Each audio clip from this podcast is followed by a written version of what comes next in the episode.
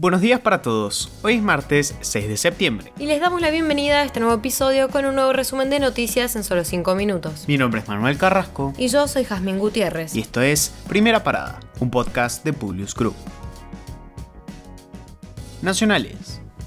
En medio de tensiones y surcada por las diferencias internas, la CGT canceló la reunión del Consejo Directivo que estaba prevista para debatir un paro general en repudio al atentado contra la vicepresidenta Cristina Kirchner, como impulsaron los dirigentes Pablo Moyano y Sergio Palazzo. Con un comunicado que buscó exhibir unidad, la CGT dio por superada la discusión y evitó así una confrontación que podría haber derivado en una ruptura. El juicio oral por las presuntas irregularidades en la obra pública de Santa Cruz entró en etapa de alegatos y defensas. La defensa de Héctor Garro, expresidente de la Administración General de Vialidad de Santa Cruz, pidió su absolución con duras críticas a los fiscales Diego Luciani y Sergio Mola.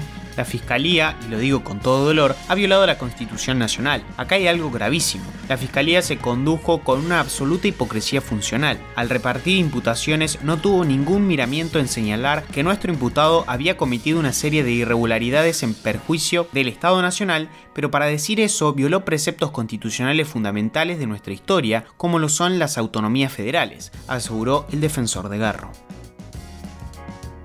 Massa viaja a Estados Unidos por una semana con el objetivo de negociar con el FMI, destrabar créditos y buscar inversiones en un ambiente de expectativa por su llegada al gobierno. El ministro y su equipo revisarán el cumplimiento de las metas del programa y buscarán avanzar con el desembolso de 4 mil millones de dólares del mes de septiembre, mientras que presentará las medidas económicas que han tomado en los últimos días para alcanzar los objetivos fiscales del programa y sumar reservas en momentos en que las arcas del Estado están en rojo. El dólar blue sufrió este lunes una de las caídas diarias más pronunciadas de los últimos tiempos, de una magnitud que incluso sorprendió al mercado, llegando a perforar los 270 pesos. Esto se da como reacción al anuncio oficial de otorgar un tipo de cambio diferencial para los exportadores de soja que se traduciría en mayores reservas para el Banco Central el Frente Patria Grande decidió no retirar a sus diputados de la bancada del Frente de Todos. Aunque la ruptura parecía un hecho, tras el intento de asesinato de Cristina Kirchner, el espacio resolvió suspenderlo. No es un momento para agregar más ruido al ruido, dijo el referente de Patria Grande Juan Grabois sobre la marcha atrás. También fue clave una promesa que indicaba que el ministro de Economía Sergio Massa tomaría una medida de carácter distributivo destinada a los sectores sociales más vulnerados, la principal demanda del Frente Patria Grande al gobierno nacional internacionales. Chile rechazó la nueva constitución en una elección histórica. Con más del 99% de las mesas escrutadas, se impuso el rechazo con un 61,92%. Además, las autoridades confirmaron que la participación fue histórica, alcanzando un 80% de asistencia que se tradujo en más de 12 millones de votantes.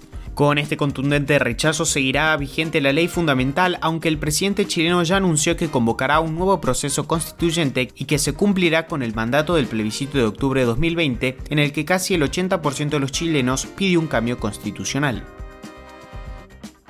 Liz Truss será la nueva primera ministra de Reino Unido. La actual secretaria de Relaciones Exteriores sucederá a Boris Johnson, quien renunció en julio luego de una serie de escándalos.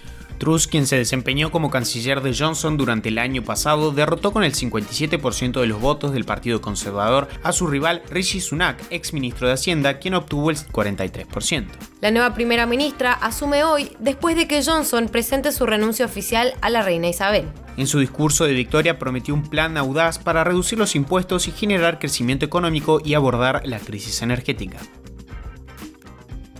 Ayer se dio la conmemoración al ataque terrorista en los Juegos Olímpicos de Múnich de 1972. La tragedia inició con miembros del equipo olímpico israelí que fueron tomados como rehenes en la villa de atletas por palestinos del grupo Septiembre Negro, quienes recibieron la colaboración de neonazis alemanes. El suceso culminó con la muerte de 11 atletas israelíes, 5 terroristas y 2 policías. El presidente alemán pidió perdón este lunes en la ceremonia de conmemoración diciendo que Alemania debería asumir su parte de responsabilidad por no proteger a los atletas y por tomarse décadas para compensar a las familias de las víctimas. Rusia suspendió completamente el flujo de gas a través de Alemania por un problema técnico. El Kremlin dice que no puede hacer reparaciones por las sanciones tras la invasión a Ucrania. La Unión Europea ha tachado esto de falacia y lo señala como una prueba más de que Rusia no es un suministrador fiable. Nuevamente, Artemis 1 no logró despegar. El sábado la NASA afirmó que esta misión a la Luna ha sido pospuesta otra vez.